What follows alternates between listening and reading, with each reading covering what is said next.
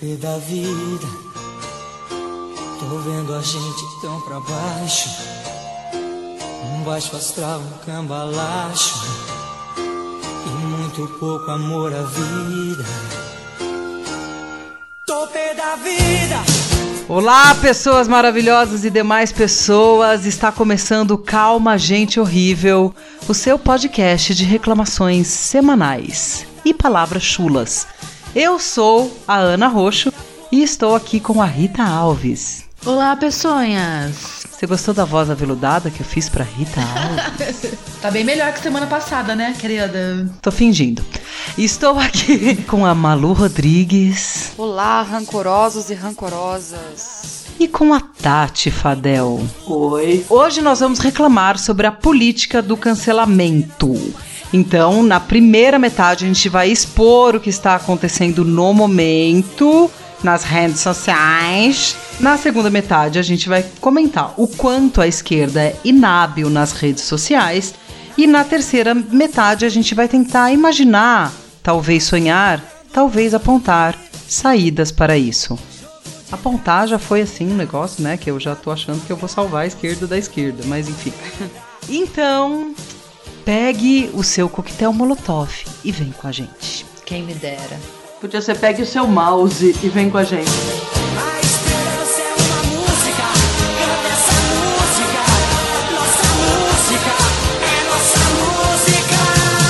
Bom, acho que a gente pode começar dizendo que, na real, a programação de hoje era a gente falar sobre necropolítica. A gente comentou na live, comentou com o grupo de apoiadores. Temos um grupo de apoiadores agora.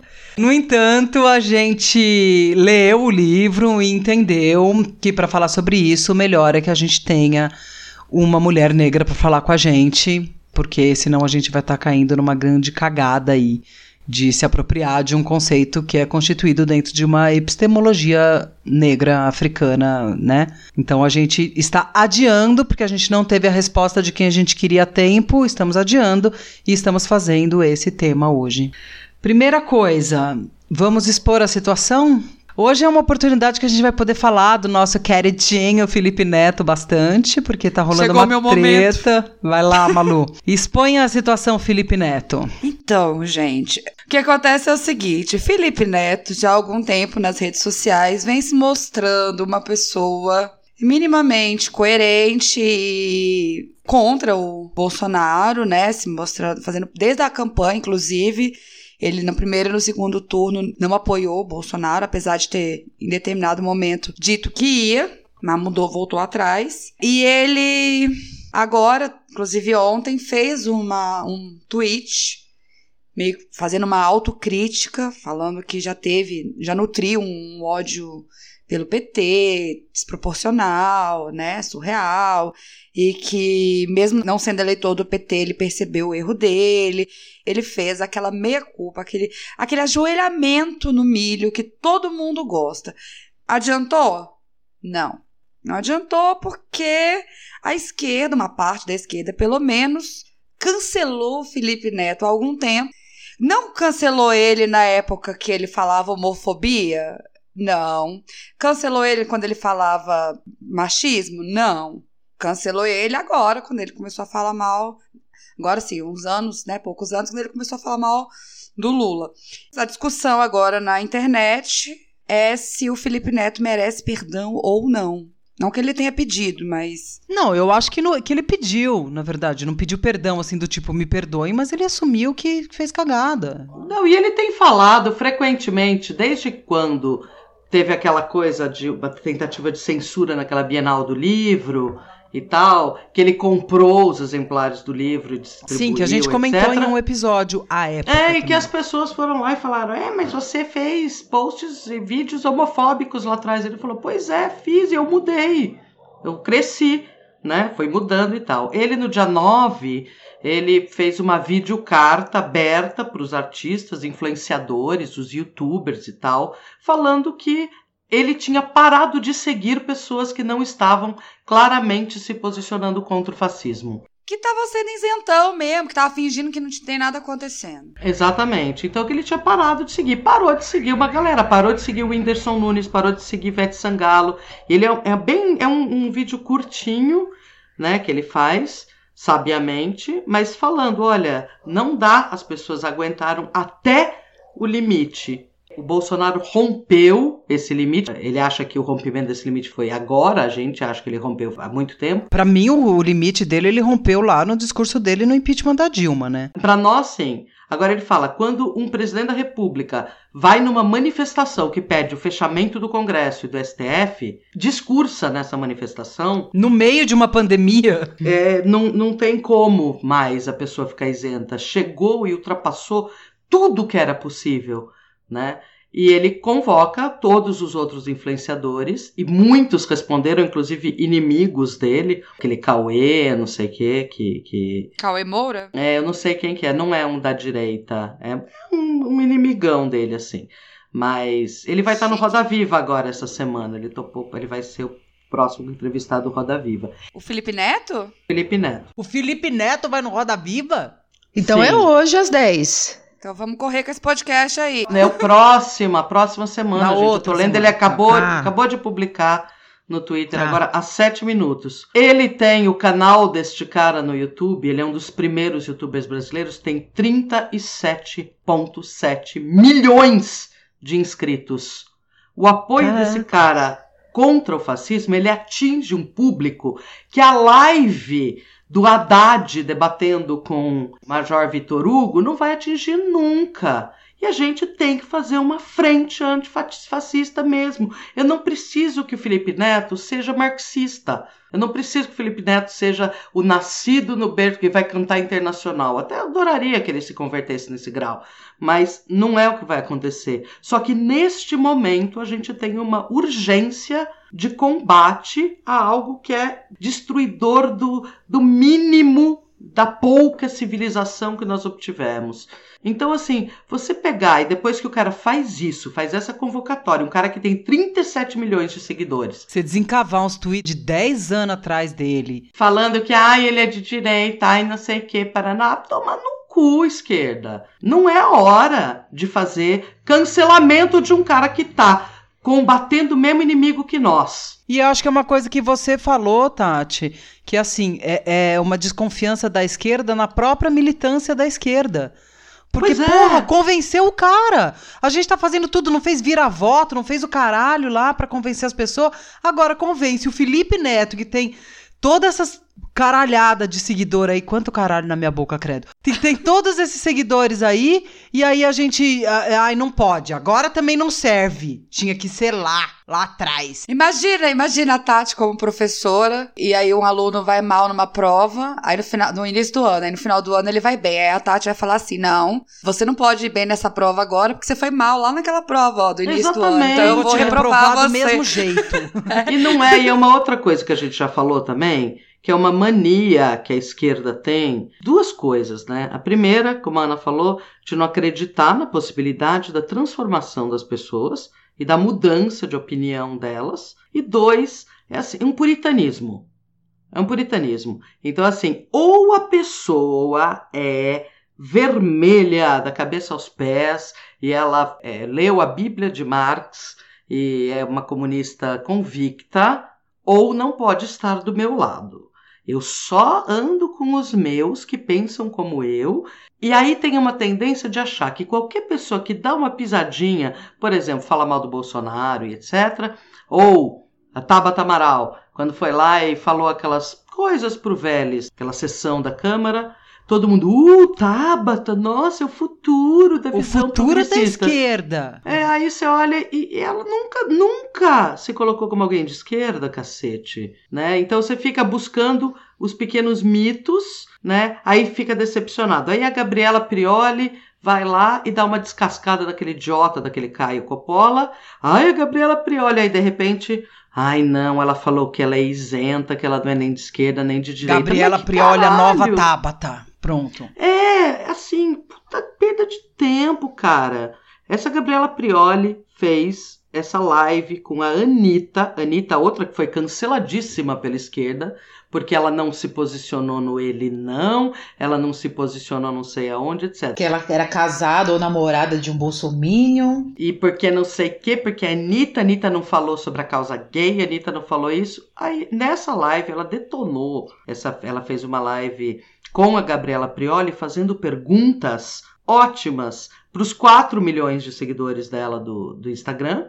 Uma live de uma hora em que a Gabriela Prioli, que segundo a Anitta é a consultora política dela, ela fala: quando eu não sei uma coisa, eu pergunto para ela. E a Anitta se propôs a fazer as perguntas que o 90% da população não sabe qual a diferença dos três poderes. Por que, que é certo ou errado? O que, que tem a ver? Como que é a pergunta que você falou, Ana? Do ministro. Não, a Malu Do falou do ministro, ministro. porque aqui no STF também chama ministro. Por que, que eles são chamados ministros se não são. Cara, duvido que 80% da esquerda saiba teoria Não, essa geral do resposta Estado. aí eu não sei por que, que eles chamam de ministro. Por que, que se chama ministro? Exato. E ela ficou uma hora, teve, acho que chegou a quase 40 mil pessoas ao vivo assistindo aquilo, de um público a- ao qual a esquerda não chega. Quem que ouve a Anitta, entende? Quem são as pessoas que ouvem a Essa Anitta? mesma É uma- esquerda, inclusive, que quando tem live de sertanejo, de axé, de pagode, fica, ai, que saco, essas lives, ai, esses idiotas. Quer dizer, nada tá bom, né? Não, mas é que da- agora também não vem Não, defender não, a não, sua. Isso não é aí não tá ponto. bom mesmo. Mas, não, mas não é esse ponto que eu quero chegar, não. Aí já vem a Malu dizer, agora também é pra esquerda, não pode ver BBB. É, não pode ver BBB. Reclama da live de música, mas quando a menina vai lá e faz uma live falando de política, reclama também. Porra, quer o quê? Xarope? Não quer live, ninguém quer live. Lá atrás ela não se posicionou. Ai, porque, cara, eu acho que a gente tem que. Aí que tá. É muito, é muito rancor, é muito rancor. Acho que as pessoas não querem é, esquecer que essas pessoas se calaram em 2018. Só que já foi, gente. o leite já E tá não precisa derramadíssimo. esquecer. É um erro achar que precisa esquecer. Você não precisa esquecer. Você não precisa amar. A pessoa não precisa virar sua ídola, sabe? E você tem um pôster dela no quarto. Você tá fazendo militância, não tá casando com ninguém. Entendeu? É É diferente. E você tem um inimigo comum. É, esse o ponto. A- Aliás, eu, eu aconselho as pessoas nem esquecerem mesmo. Guardem, guardem nomes, guardem ranço. Segurem ali, mas assim. A gente tá vivendo uma, uma coisa completamente doida aqui agora, É um entendeu? estado de exceção que a gente tá, gente.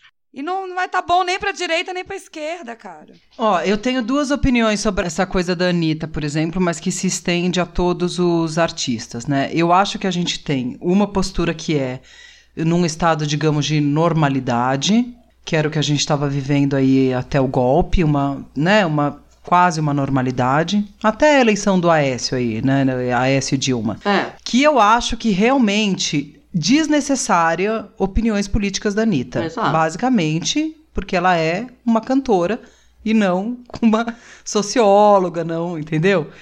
Estado de normalidade, acho que a gente não tem que perguntar a opinião política nem de Caetano, nem de Chico, que eu amo, que é um cara super É. inteligente e tal. Não tem. Eles são músicos e eles se Deixa posicionam o na música Caetano deles. estacionar o carro no Leblon e tá bom. É, entendeu? Bom, isso aí a gente entra em outra parte depois, que é, que é a morte do jornalismo, né? Quando a gente tem, por exemplo, isso que o Felipe Neto, por exemplo, localizou como rompemos o limite da civilidade, que como a Tati disse pra gente é antes, mas pra ele é agora, aí eu acho que todo mundo tem que se posicionar, entendeu? Então são momentos diferentes aí.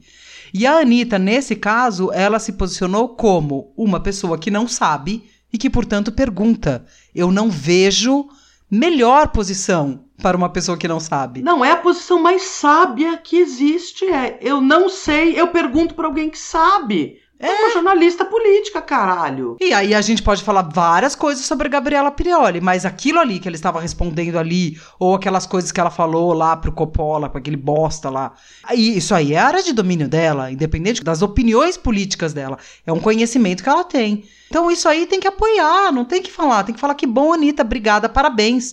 Inclusive, eu assistirei porque gostaria de saber por que, que os ministros do STF são chamados de ministros. Porque não sei. Nem eu. Não, a Anitta fez um papel, na verdade, de educação política de massas que não cabe a ela fazer E, no entanto, É. ela fez. Foi, ela fez um vídeo pedagógico. É um vídeo pedagógico, cara. Era um tipo de formação política que a gente fazia quando entrava no PT antigamente. Você tinha que passar por essa formação política pra filiar. É, então, a gente, né, nós estamos em outro tempo aí que, que mudou isso. Primeiro, todo mundo dá opinião sobre tudo, advento das redes sociais, né? E aí fica cobrando opinião sobre as coisas de coisas que as pessoas. é, é, acho que tem outro aspecto da Anitta aí. Tem uma ilusão sobre o mundo do marketing e da indústria cultural de que esses artistas têm liberdade total para falar o que querem. Coisa que não tem. Tem um, um- um problema de cálculo de público aí, entendeu? Que obviamente o Felipe Neto fez. E obviamente ele está se posicionando no momento que o Bolsonaro está mais fraco. Porque o Bolsonaro caiu para 22% aprovação irrestrita ele, é o menor índice que ele já teve. E aí o Felipe Neto também pode fazer. A gente não pode ser inocente de achar que, ai, não, Felipe Neto não tem medo de perder seguidores. Claro que tem, todo mundo tem, inclusive a gente deveria ter também.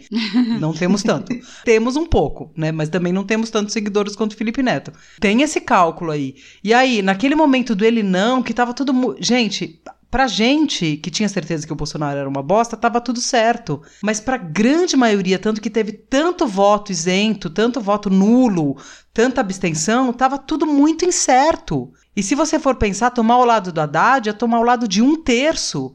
E não sei se todos têm a força e o aval da indústria cultural para se posicionar desse jeito. O que muda a configuração de agora, em que você não está num período eleitoral. Você Exatamente. está combatendo um estado de morte.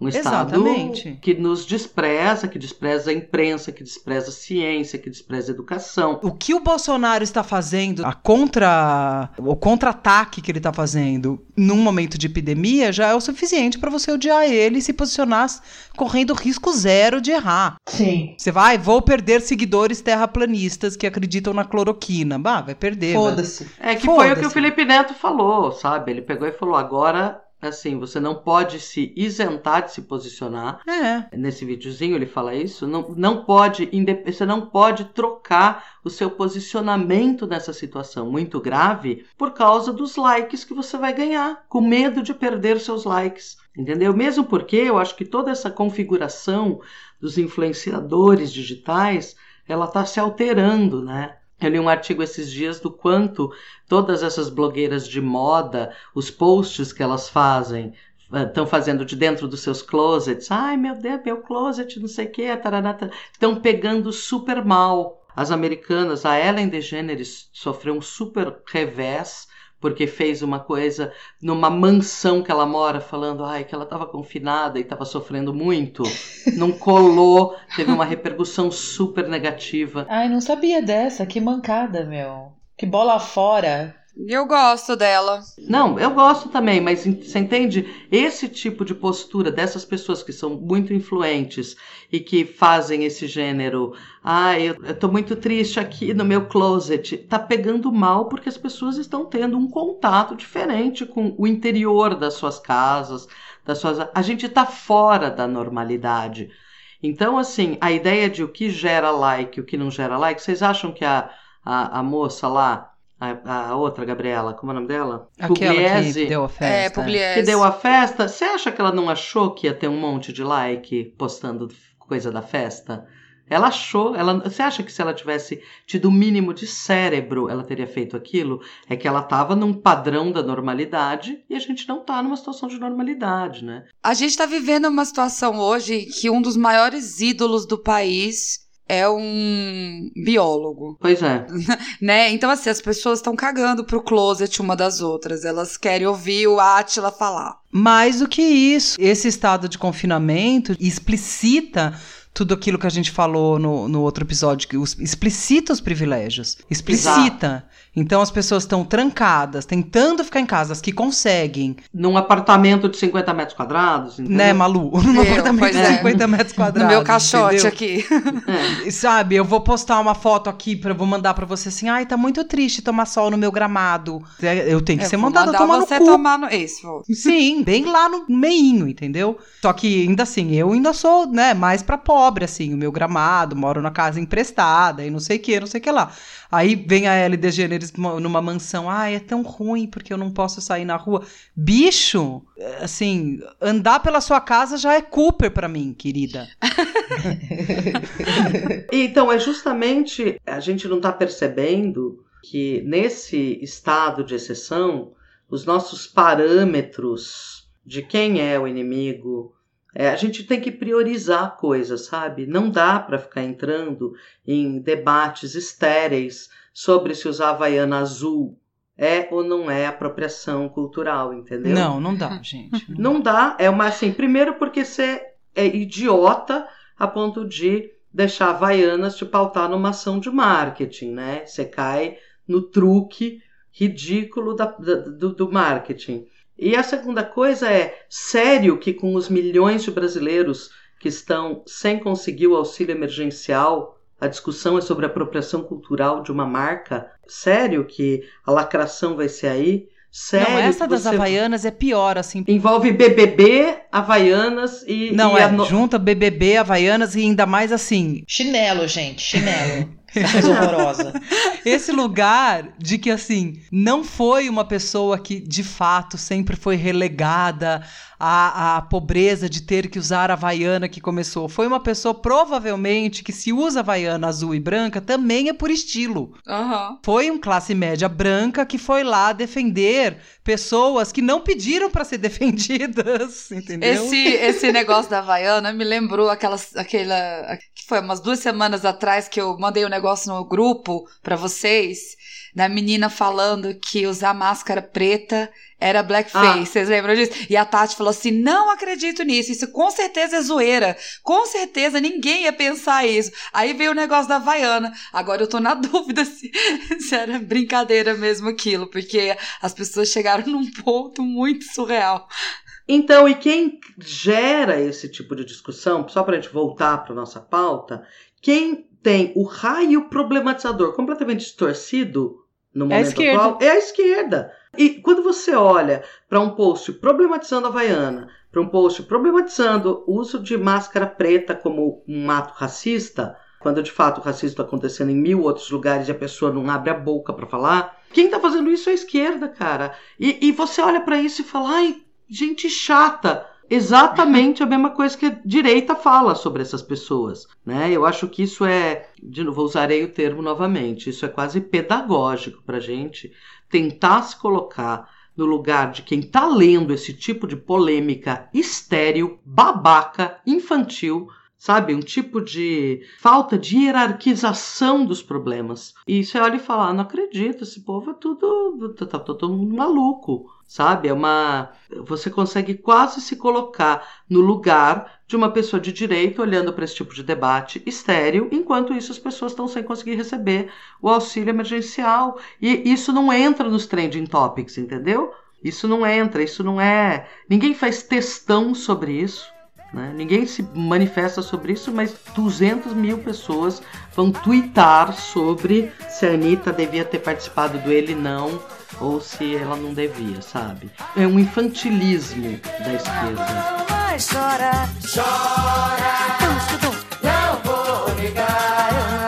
Oi, eu vim aqui avisar todo mundo que se você gosta do nosso podcast, considere apoiar a gente no Catarse, catarse.me barra calma, gente horrível. Você pode entrar para o nosso grupo de WhatsApp, pessoas maravilhosas, porque as demais pessoas são aquelas que não apoiam, né? Tá entendendo o recado. Você também pode apoiar a gente pelo PicPay. Basta procurar Calma Gente Horrível no aplicativo.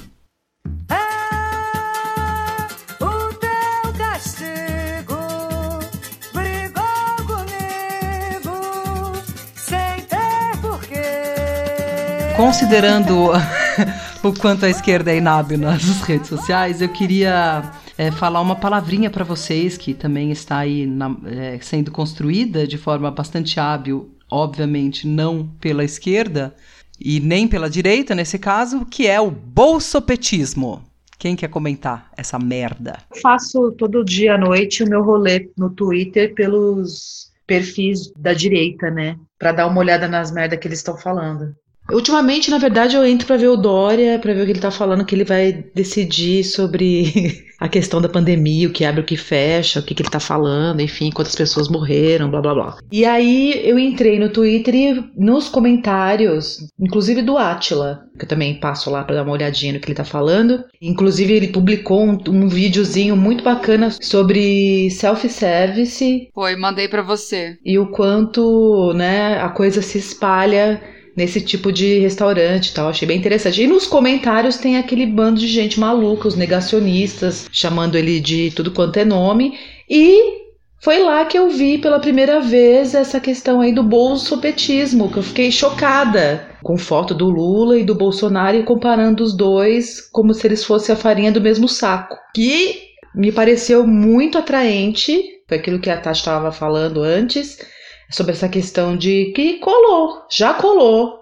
Eu acho que não existe hoje, se a gente for para analisar, um candidato do PT, por exemplo, que vai bater no Moro. É, essa história do bolsopetismo é construída em cima do fato de que Moro, esse paladino da justiça, essa figura ilibada, ele denunciou tanto Lula quanto Bolsonaro e tanto, portanto, Lula e Bolsonaro é a mesma coisa. Exatamente. Narrativa perfeita. É a narrativa perfeita, perfeita, porque eles vão colar o antipetismo e o antibolsonarismo. E, por exemplo, agora o Moro vai ficar com a fama também de estar perseguindo o Bolsonaro. Então, os bolsonaristas que falarem Moro está me perseguindo vão colar nessa narrativa que é a mesma que nós da esquerda temos de que Moro perseguiu o Lula, né? Que a gente sabe que sim. Mas, por exemplo, o Valeixo acabou de sair do depoimento de seis horas para a Polícia Federal e falando que o Bolsonaro nunca pediu acesso a nenhuma investigação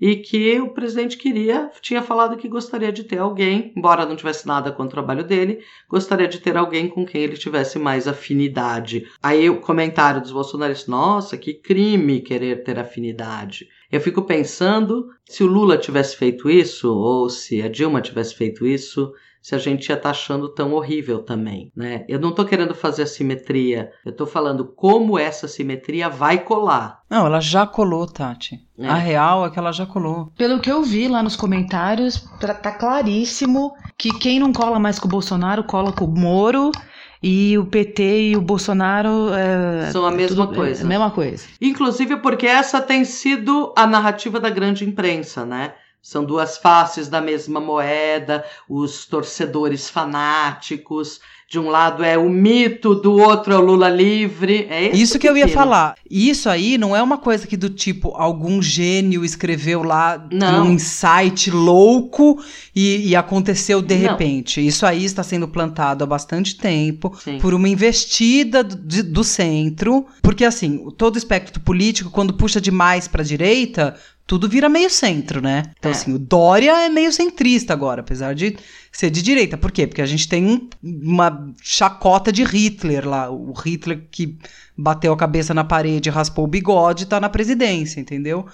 Então, quando a gente tem isso, puxa tanto para a direita, o centro se fortalece no sentido de ser uma saída, a terceira via, o caralho a quatro, entendeu? E isso está sendo plantado desde as eleições do tipo, ah, não vamos radicalizar, com a ajuda de Ciro, com a ajuda de Rodrigo Maia, com a ajuda de Marina, com a ajuda de gente que nessa hora tinha que virar e falar muito claramente que não, que não é igual. Aí quando Ciro não se manifesta, a Marina até ela, ela apoiou a Haddad, né, no final das contas, mas lá no Aécio apoiou a Aécio. É, você vê que a pessoa é rancorosa, né? Rancor, tá vendo que você é rancorosa também, hein? Não, sou eu, eu sou rancorosa, só que uh, chega uma hora que você pega e enfia o rancor. Eu não vou falar cu de novo, porque tô, vocês estão me no desmoralizando. Bom. Você enfia o rancor entre as pernas, é, onde fica o cu, mas você você guarda o rancor e fala, gente, não é a hora de ter rancor, não é hora de ter rancor com o Felipe Neto. É a hora, no momento que a gente não sabe o que vai acontecer em 2022, não sabemos nem se, vai tá, se a gente vai estar tá vivo,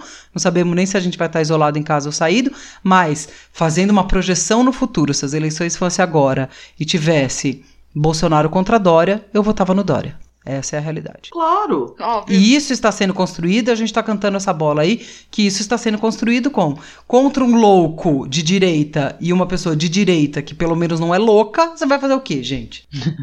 né? Não tem muita saída nisso. E aí a gente vai encarar uma eleição que a gente vai fazer um voto útil no Dória ou no Huck. Luciano Huck, entendeu? É. Ou quando você fala assim, puxa, espero que o Ciro ultrapasse os 12% para eu po- poder votar nele, que eu acho o Ciro um pouco melhor que o Luciano Huck. Voto no Ciro também. Não, Claro. voto, vo- voto, faço Voto. campanha voto se qualquer precisar. um, gente, É. na boa. Que, Contra o. aliás, a gente tá o falando isso desde 2018, né? Quando o Bolso. Porque a gente, que já tinha um pouco.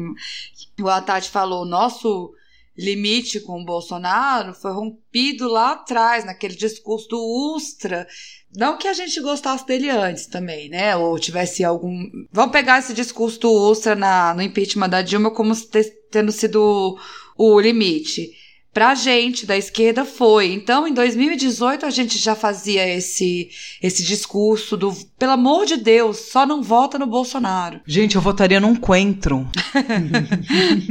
se o coentro fosse coentro contra Bolsonaro, eu votaria no coentro. E se fosse Moro contra Bolsonaro? Eu votava no Covid. Porque esse, esse é um cenário que se desenha de alguma Esse é um forma. cenário que se desenha. Mas, ó, eu posso falar um negócio? Esse negócio da gente ficar pensando Moro contra Bolsonaro, pra mim me dá a mesma sensação daquela brincadeira que a gente tinha quando era criança, do tipo, responde rápido, você toma um copo de merda ou um copo de mijo? Você É. fala, nossa, mas eu tenho que optar?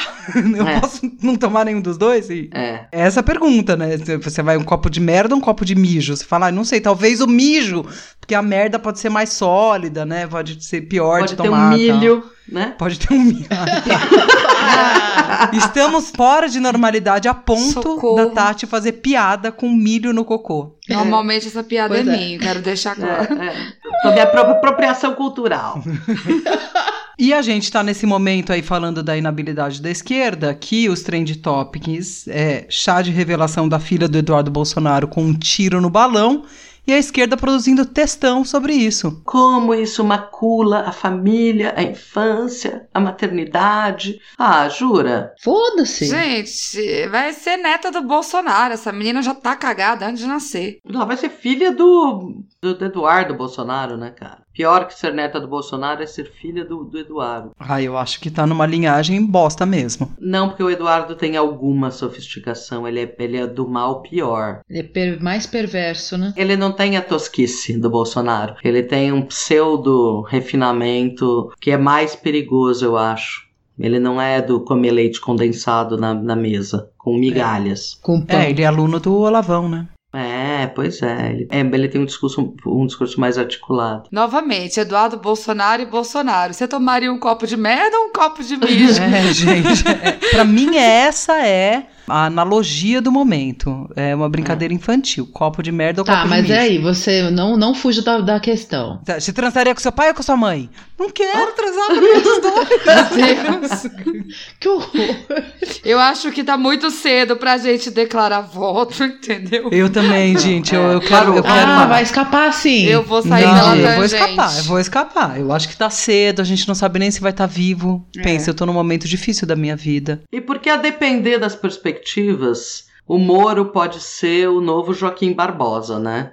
Lembra que o Joaquim Barbosa foi colocado Ah, como é presidenciável na época do mensalão, foi capa É. de Veja como. Mas ele não tinha essa gana que o Moro tem, né? É, mas ele fez. Foi ele que começou essa putaria, entendeu? Mas tem um cálculo eleitoral, assim, que quando o candidato é lançado muito antes, tem, tem um cálculo de quando se lança um candidato, que é se ele é lançado muito antes, ele tem muito mais tempo pra ser queimado, entendeu? Sim. E veja que os advogados do Lula, por exemplo, já usaram o fato do Moro ter saído do governo Bolsonaro, etc., como um argumento para cancelar o julgamento do sítio, etc., que não deu certo, né? Não foi aceito. Mas eu não sei que tipo de estratégias a esquerda não pode usar com essa história. Imagina petistas e bolsonaristas atacando o Moro. Pode ser uma estratégia, né? Quem sabe junta no ódio ao inimigo comum Moro, destruidor da indústria nacional. Então, mas aí você tá assumindo o bolsopetismo? É. Eu acho que eu não entendo é, que tipo. Não, não vou nem falar nada. Gente, Não vou falar nada. Não vou falar nada. Todo mundo sabe que o Moro é o grande vilão da história, entendeu? Sim, a gente sabe que, na verdade, né, acho que citando Lula, eu vou falar Lula, tá? Mas não é pra gente entrar na discussão da figura do Lula, por favor. Mas o Lula falou isso que eu acho muito sábio, é não confundir criatura com criador, né? O Bolsonaro é cria do Moro e não o contrário. Bolsonaro só está lá por tudo que o Moro fez, né? Ele propiciou esse momento sublime da política nacional, né? Ele abriu o caminho para ele. E da economia nacional, porque para mim o imperdoável do Moro. Sim, sim. O imperdoável foi, a destruição da Petrobras, todas, a destruição da indústria brasileira, punindo as empresas em vez de punir os empresários que é uma coisa assim inimaginável numa sociedade mais justa, sabe? Quer dizer, os, os, operários da Odebrecht não tinham nada a ver com o Marcelo Odebrecht. O Odebrecht é. uma, era, um, era, uma indústria. Então, uma boa parte do desemprego brasileiro foi causado por esta criatura. É, então, é. de fato, é, é um filãozão, assim. E é muito engraçado porque é justamente este ponto que está sendo usado para construir a ideia do, do bolsopetismo. Quer dizer, tanto os apoiadores do Bolsonaro quanto os do Lula odeiam o Moro. E a Globo? É, Moro e Globo, é o mesmo discurso. Agora, pensa assim, como, como o, o bolsonarismo deixou a gente em maus lençóis, porque a gente fala mal da Globo antes de ser modinha, né? A Globo é um lixo, a gente... O povo não é bobo, fora Rede Globo, é um bordão que eu ouço pelo menos desde da campanha de Erundina, entendeu? Eu nem votava ainda quando o bolsonarismo se apropria disso e começa a falar, a gente vai falar o quê? Vamos defender a Globo agora. Ou não, vamos atacar a Globo. Não, vamos. É, uh, vamos copo de xixi ou copo de bosta? é, entendeu? A gente fica nesse dilema. E o Moro atacando o Bolsonaro, a gente fica do lado do Moro? É, então. Não, né? Com o bolso petismo, a gente não contava, entendeu? Bem, vence mal, espanto temporal, o azul,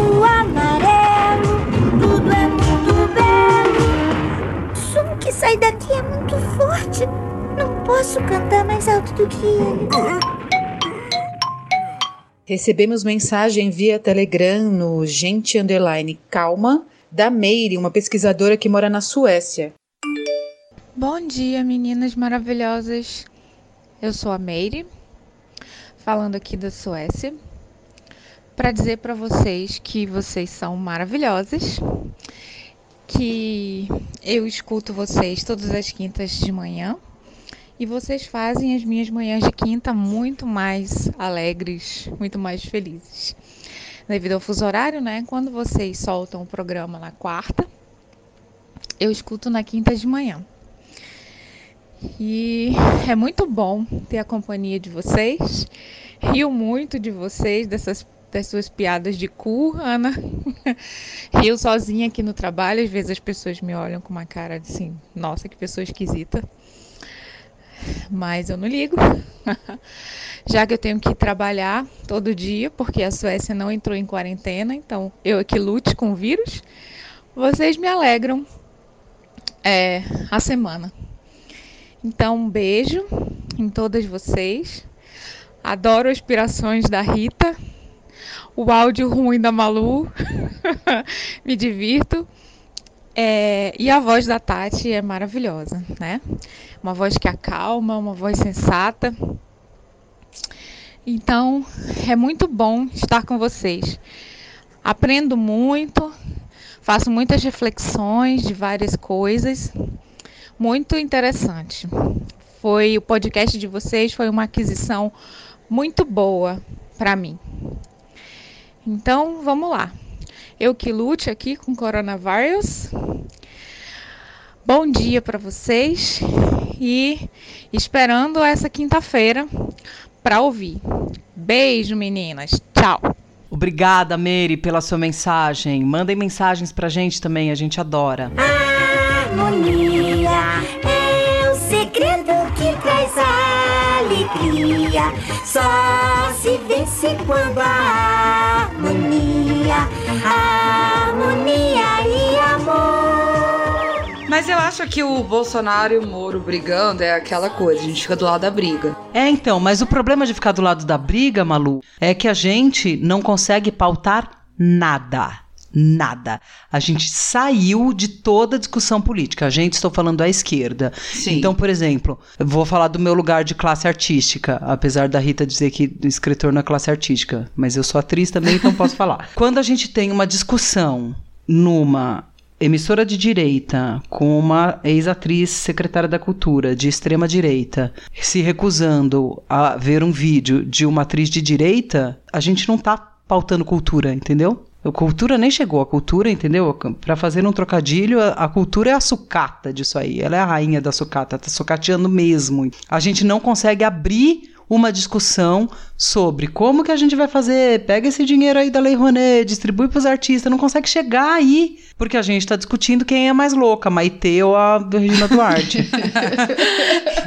Eu concordo com você. Eu acho que a gente fica, perde muito tempo discutindo o chá de bebê do negócio. A gente é pautado, né? A gente espera cair no nosso colo ah, para começar a falar. Escuta, nós estamos há um ano e meio só respondendo ataques. É. É todo dia, se não dia sim, dia não, tem um ataque. Quem não percebeu que isso é estratégia de nos pautar, Tá dormindo, né? tá dormindo.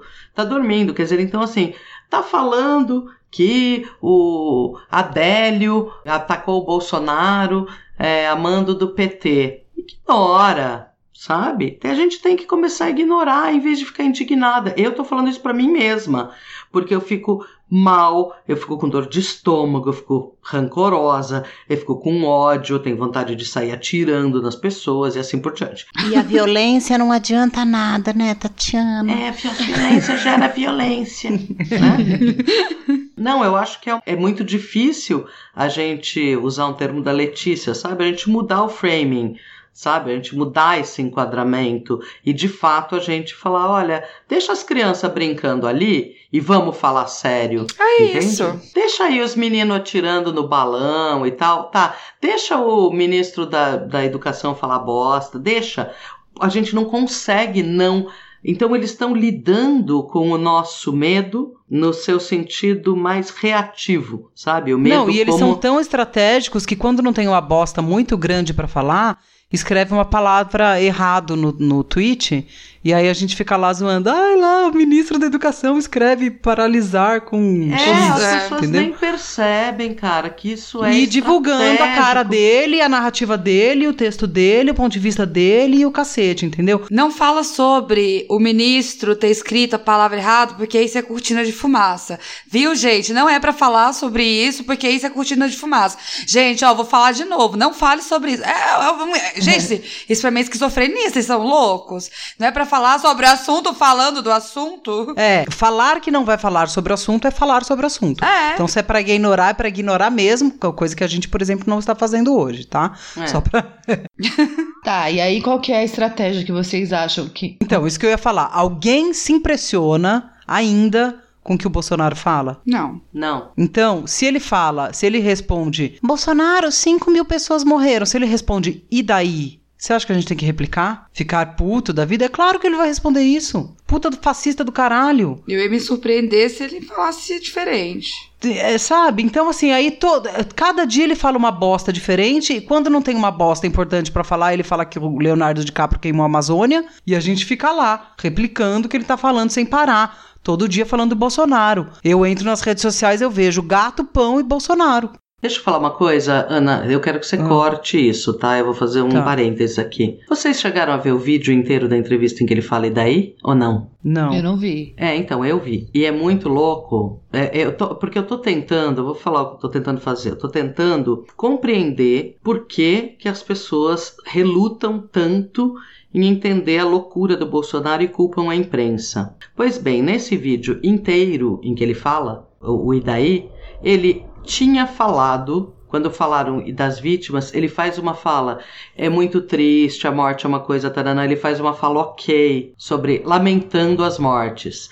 Aí alguém vai lá e pergunta: o que você acha da gente ter ultrapassado o número de mortes da China, que era os 5 mil? É nessa fala que ele responde o Idaí. O recorte que a gente pegou foi do Idaí.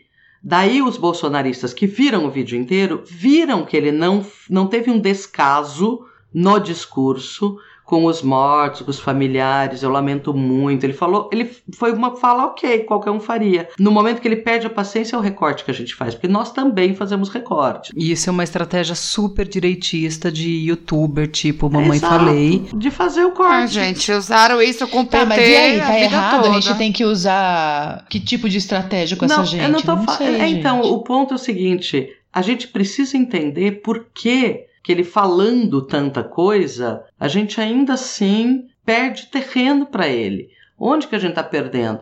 Sabe o que que nós não estamos entendendo do lugar de ressonância dessa fala dele? Enquanto a gente não entender o que que ressoa da fala dele, sabe o que que ecoa nos corações das pessoas, a gente não consegue lidar. Que é aquilo que a Ana falou, não sei, foi na live, né, Ana, que nós falamos disso. Assim, o discurso que ele fez da saída do Moro, todo mundo falou que era um discurso sem pé nem cabeça, e não era um discurso sem pé nem Eu cabeça. fui ler e não achei sem pé nem cabeça, gente. Era um achei discurso uma super narrativa emocional, super pessoal, super não sei o que, taranã, que ecoa. usando parece- as referências dele lá, falando as coisas que do ele filho, fala. que o filho é pegador, etc. Mas ele é super humano nesse momento. Ele é humano, classe média, macho, branco brasileiro, sabe? Enquanto Até gente- isso que a gente fica tirando sarro de o Moro a primeira vez me ignorou, não sei o que, faz sentido naquilo que ele tá falando.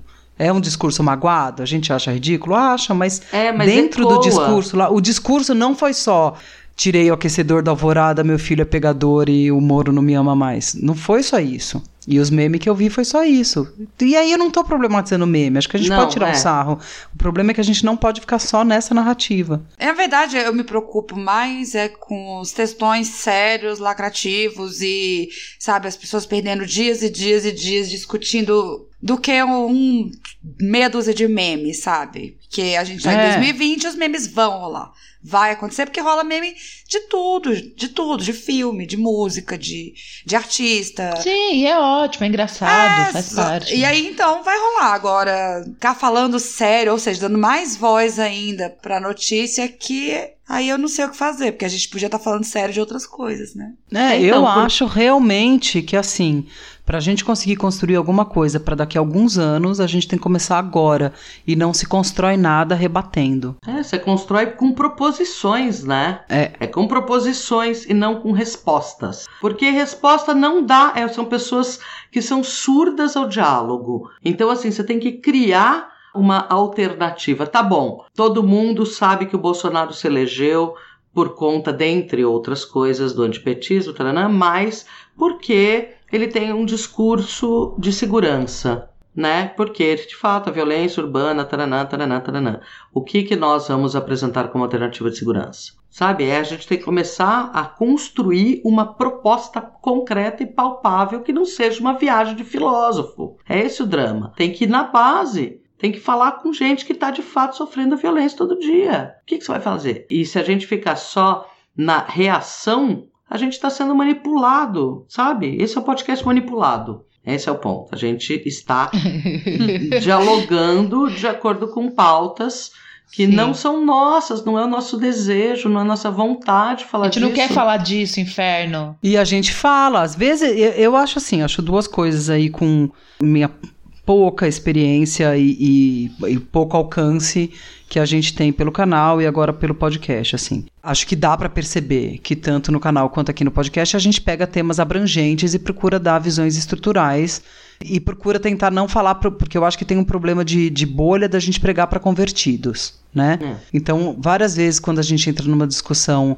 mais terrível assim, a gente mesmo se segura e fala: "Não, não vamos falar isso aí, porque isso aí, tananã, tananã", né? E fazer essas discussões mais amplas. Ao mesmo tempo, de vez em quando a gente tem que fazer uns desopila, né? E dar uma reclamada mesmo, falar: "Porra, gente", porque a gente tá rodando em círculo com o copo de cocô e de xixi na mão. É, é essa a imagem caçando o próprio rabo de como é que sair dessa. Então, de vez em quando, a gente tem que virar e falar: ai, caralho, eu não quero falar disso que eu estou falando e estou falando, o que, que eu faço? Só que a gente tá um ano e meio disso. Um ano e meio! Preso em casa!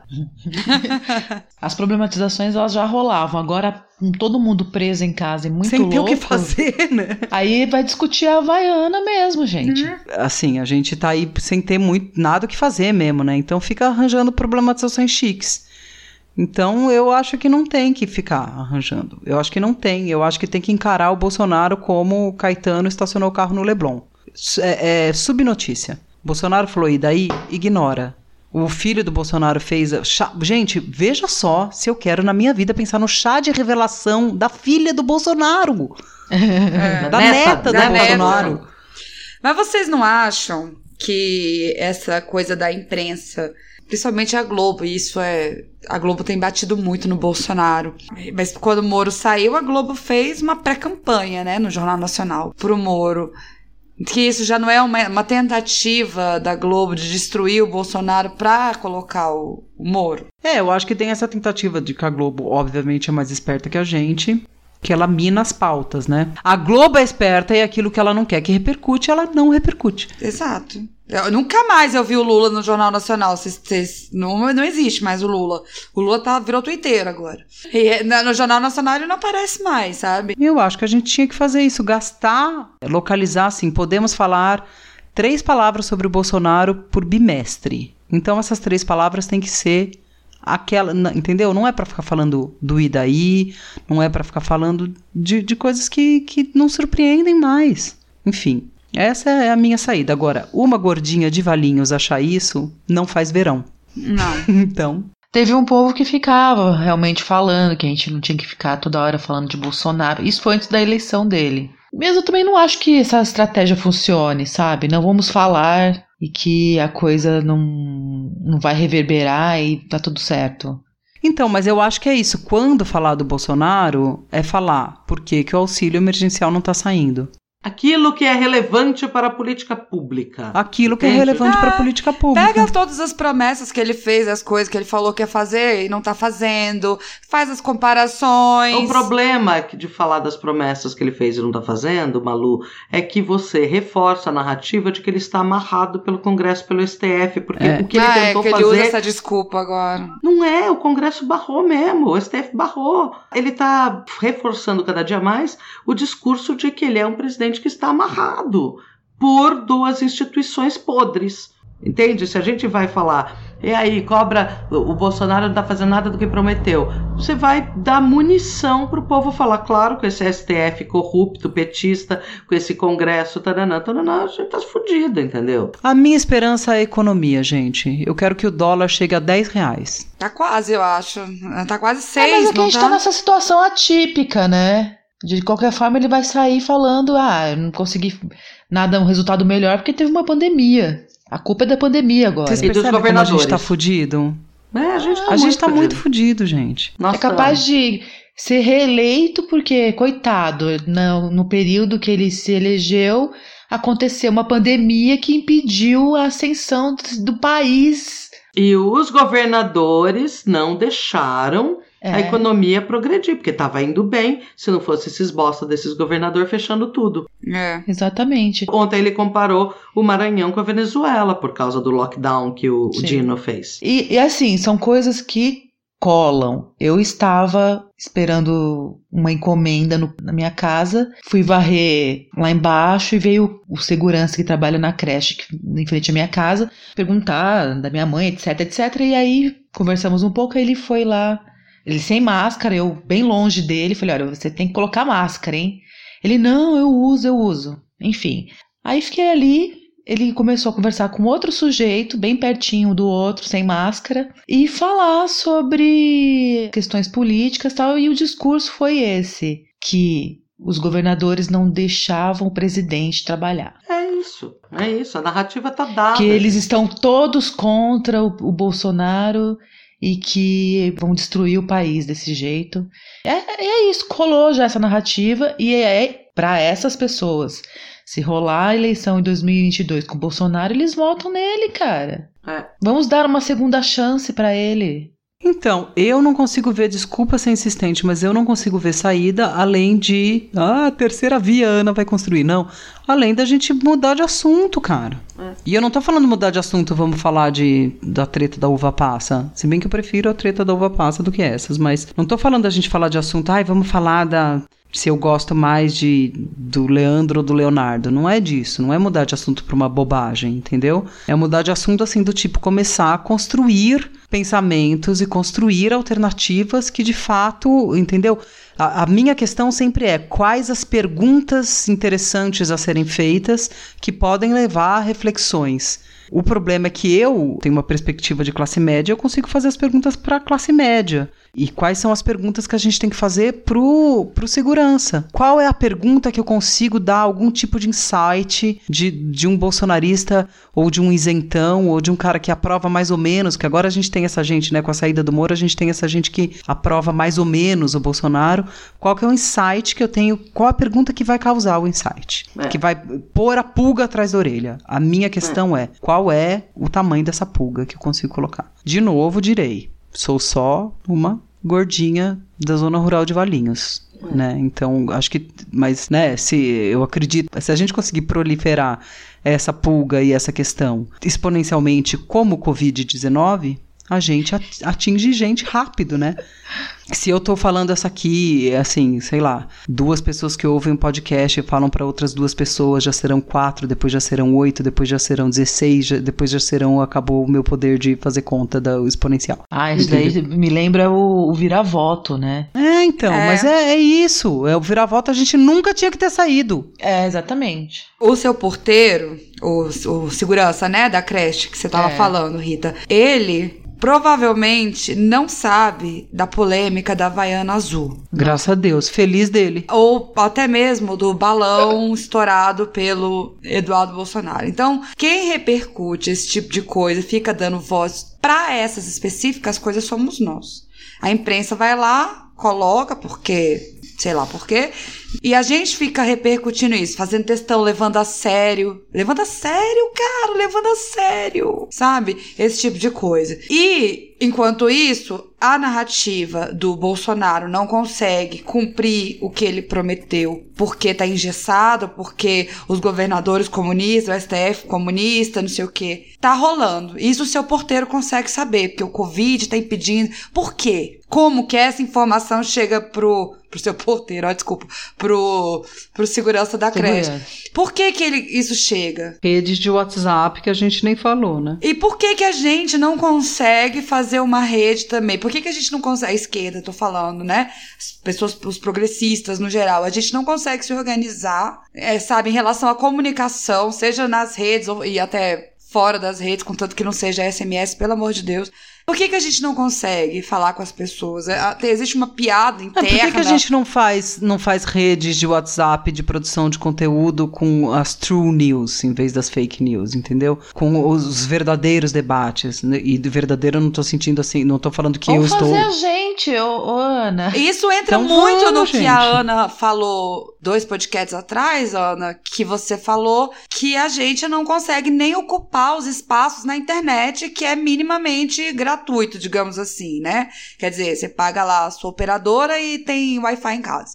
Facebook você não paga, Twitter você não paga. A gente não consegue nem ocupar de uma maneira decente as redes sociais, cara. Pois é. Mas, Rita, te respondendo, vamos fazer. É, é o que eu estou fazendo. Eu faço canal, podcast, não sei o que, puta da vida, separando no meio da pandemia, assim, chorando, desgraçada, exatamente porque no meu lugarzinho, do meu tamanhinho da militância que eu tenho, é isso que eu consigo fazer. É. Entendeu? E essa pergunta que a Tati faz toda hora de como que a gente entende o outro lado, para conseguir fazer coisas que a gente consiga atingir um público e não só pregar para convertidos, foi o motivo de por que a gente parou de fazer vídeos como Pobre de Direito, por exemplo. É. é um vídeo super legal para você mandar para ofender a sua tia Bolsonaro. Mas que não convence. Mas que não convence. Mas por que você acha que não convenceu aquele vídeo? É Porque é, é um vídeo raivoso. É um vídeo raivoso. Ah, que não fala numa boa com, com, é. Com a pessoa Não, tá é um vídeo lado. que eu falo, vocês são burros, seus idiotas cretinos. E aí, se a pessoa. Atualmente eu penso isso, tá? Porque eu, como Felipe Neto, também mudei.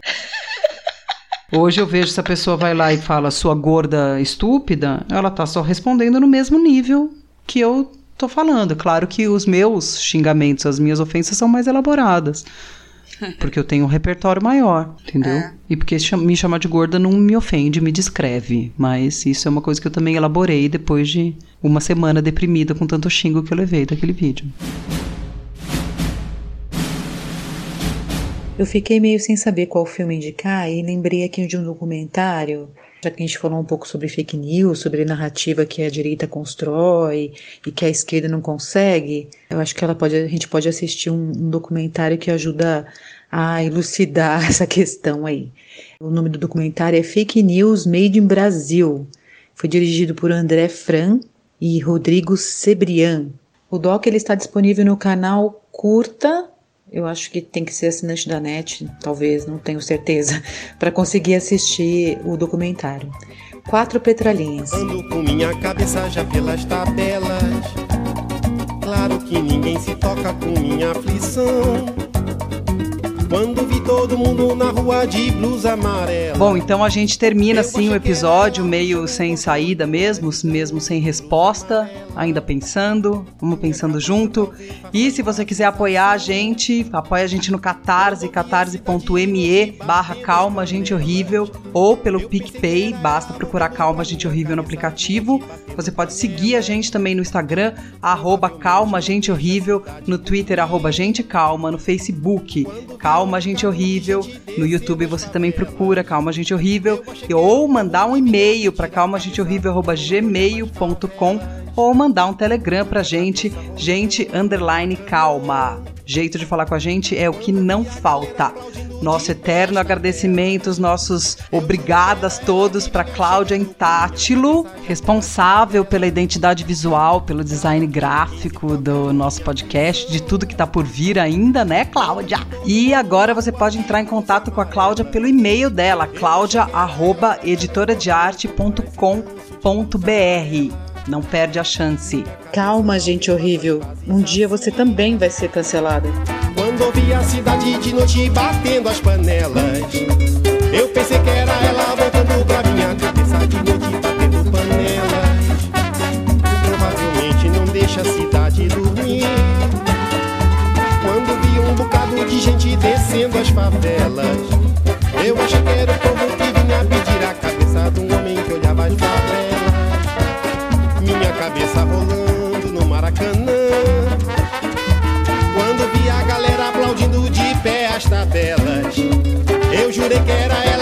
Tá chegando com minha cabeça já numa baixela.